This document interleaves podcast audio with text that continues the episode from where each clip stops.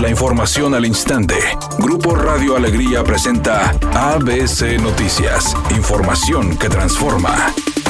Quienes realicen una caravana para celebrar un cumpleaños, baby shower o alguna otra festividad podrán ser acreedores a una sanción económica desde 5 mil hasta 40 mil pesos. Así lo dio a conocer el secretario de Salud en el Estado, Manuel de la O, quien mencionó que esta forma de celebración está prohibida y está publicado en el periódico oficial del Estado. Por otra parte, dijo que la sanción dependerá de qué tan grande es el evento, además de cuántas personas se encuentran en el lugar, ya que estas caravanas han aumentado su popularidad, las cuales consiste en que una serie de vehículos desfilan por la casa del festejado y saludan a la distancia. Pero últimamente la mecánica de estas ha cambiado y ahora los invitados se bajan de sus vehículos para saludar.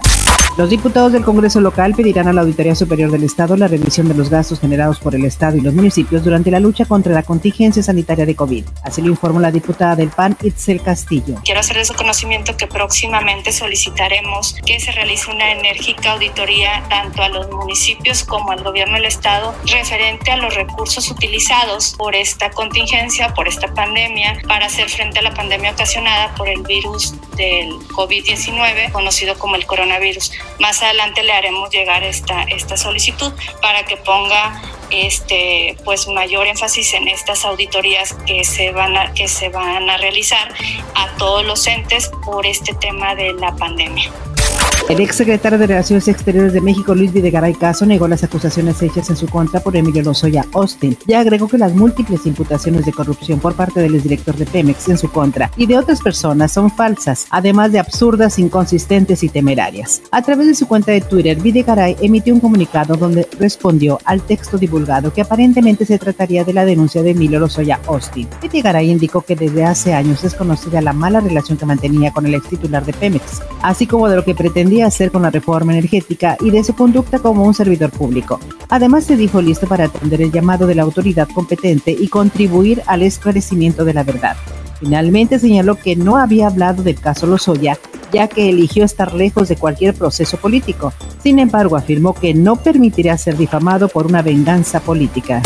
Editorial ABC con Eduardo Garza. No se crea de los remedios caseros para combatir el COVID-19. No hay medicina científica comprobada por el momento. No se crea de tal o cual brebaje que lo puede salvar de esta enfermedad. Al contrario, le puede causar la muerte más rápido. Consulta a su médico y no le crea al primo de un amigo que le funcionó algún brebaje preparado con hierbas de no sé dónde. Al COVID-19 se le combate con prevención y con tratamiento médico, no con remedios caseros, por favor.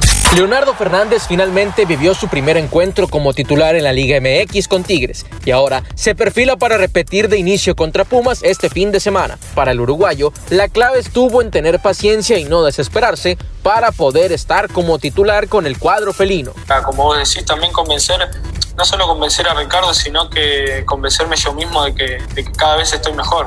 La cantante Lucero dijo a través de sus redes sociales que está muy contenta con la retransmisión de la telenovela Soy tu dueña, porque esta es la primera semana en la que se está transmitiendo y los índices de rating los están favoreciendo. En ese momento se registra un accidente en la avenida Colón a la altura de Luis Mora, en el centro de Monterrey. Maneje con precaución. Otro choque se reporta en la avenida Fidel Velázquez hacia el oriente, a la altura de Bernardo Reyes, en el municipio de Monterrey. Mientras tanto, en Guadalupe se reporta un choque por alcance en la avenida Nuevo León, a la altura de Camino Real. Sea paciente y recuerde siempre utilizar su cinturón de seguridad y no se distraiga con su celular mientras conduce.